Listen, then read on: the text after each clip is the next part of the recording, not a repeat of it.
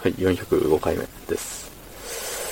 えー、うーっとね、今日も仕事だったんですけど、はい。なんかね、あれですね。特に忙しくもなく、暇でもなく、なんか気づいたら終わってたみたいな。でも気づいたら終わってる日って、後々振り返ってみると、何も次に進んでない一日なのかもしれませんね。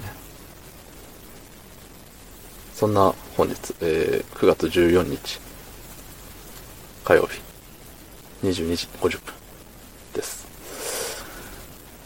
なんだかね、最近あのーまたね、YouTuber、人気 YouTuber が、なんか、うるさいみたいな。うるさいっていうまとめ方もどうなんかって思うけど、あのー何？コンビニの駐車場なのかな？まあ、わかんないけど、夜中に、あの、人が住んでるところの近くで、ワイワイいやいや騒いとったと。うん。ダメですね。うん。私、人気 YouTuber のなんとかって書いてあったけど、あの、いや、誰って思って。いや、知らんよ、その人って。何人組なのかも、一人なのか二人なのか、それ以上なのかもわからんし、あんたの代表作何？みたいな。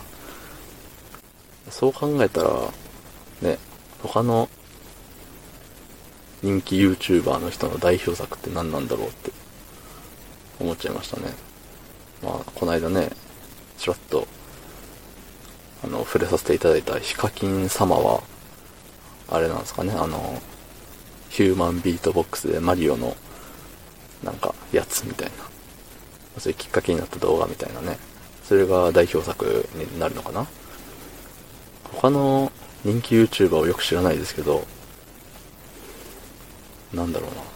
まあ、東海オンエアさんとかね。まあ、昔見てたんですよ。昔。何年前 ?3 年前ぐらいかな。ちょうど YouTuber ってすごいよ、みたいな。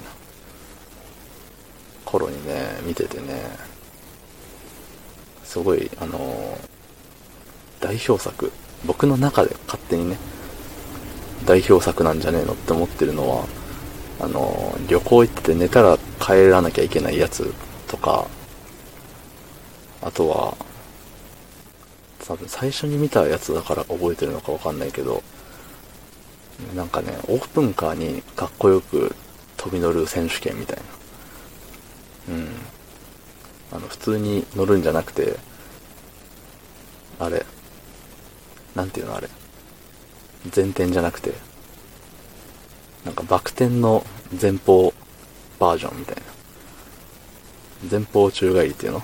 あの、それみたいな感じとかで、あの、かっこよく乗れる、乗れた人が優勝みたいな、が印象に残ってますね。っていう中で、その、有名、めっちゃえば、人気 YouTuber なんとかがって、ね、その人は何をした人なんだって。何でも人気 YouTuber って言えばいいと思ってんのかって思っちゃいましたね。いや、本当に人気だったらすいませんなんですけど、ね。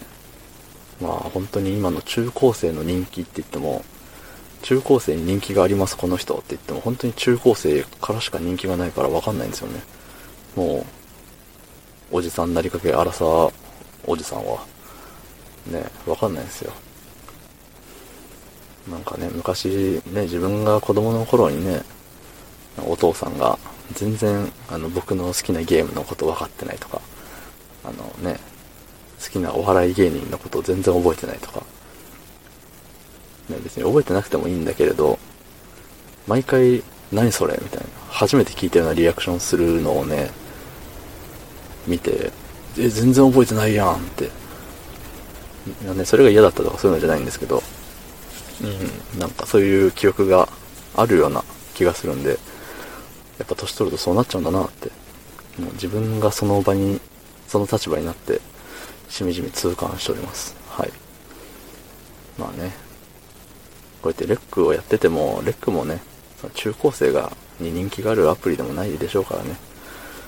まあ、そっちに向けて頑張る必要もないかなって思ったりもするんですけれども、ね。でもそういう中高生に人気のものっていうのを、ある程度抑えていかないと若さを保てないような気がしますよね。うん。まあね。若さって何なんでしょうね。はい。ということで、昨日の配信を聞いてくれた方、いいねをしてくれた方、ありがとうございます。明日もお願いします。はい。ありがとうございました。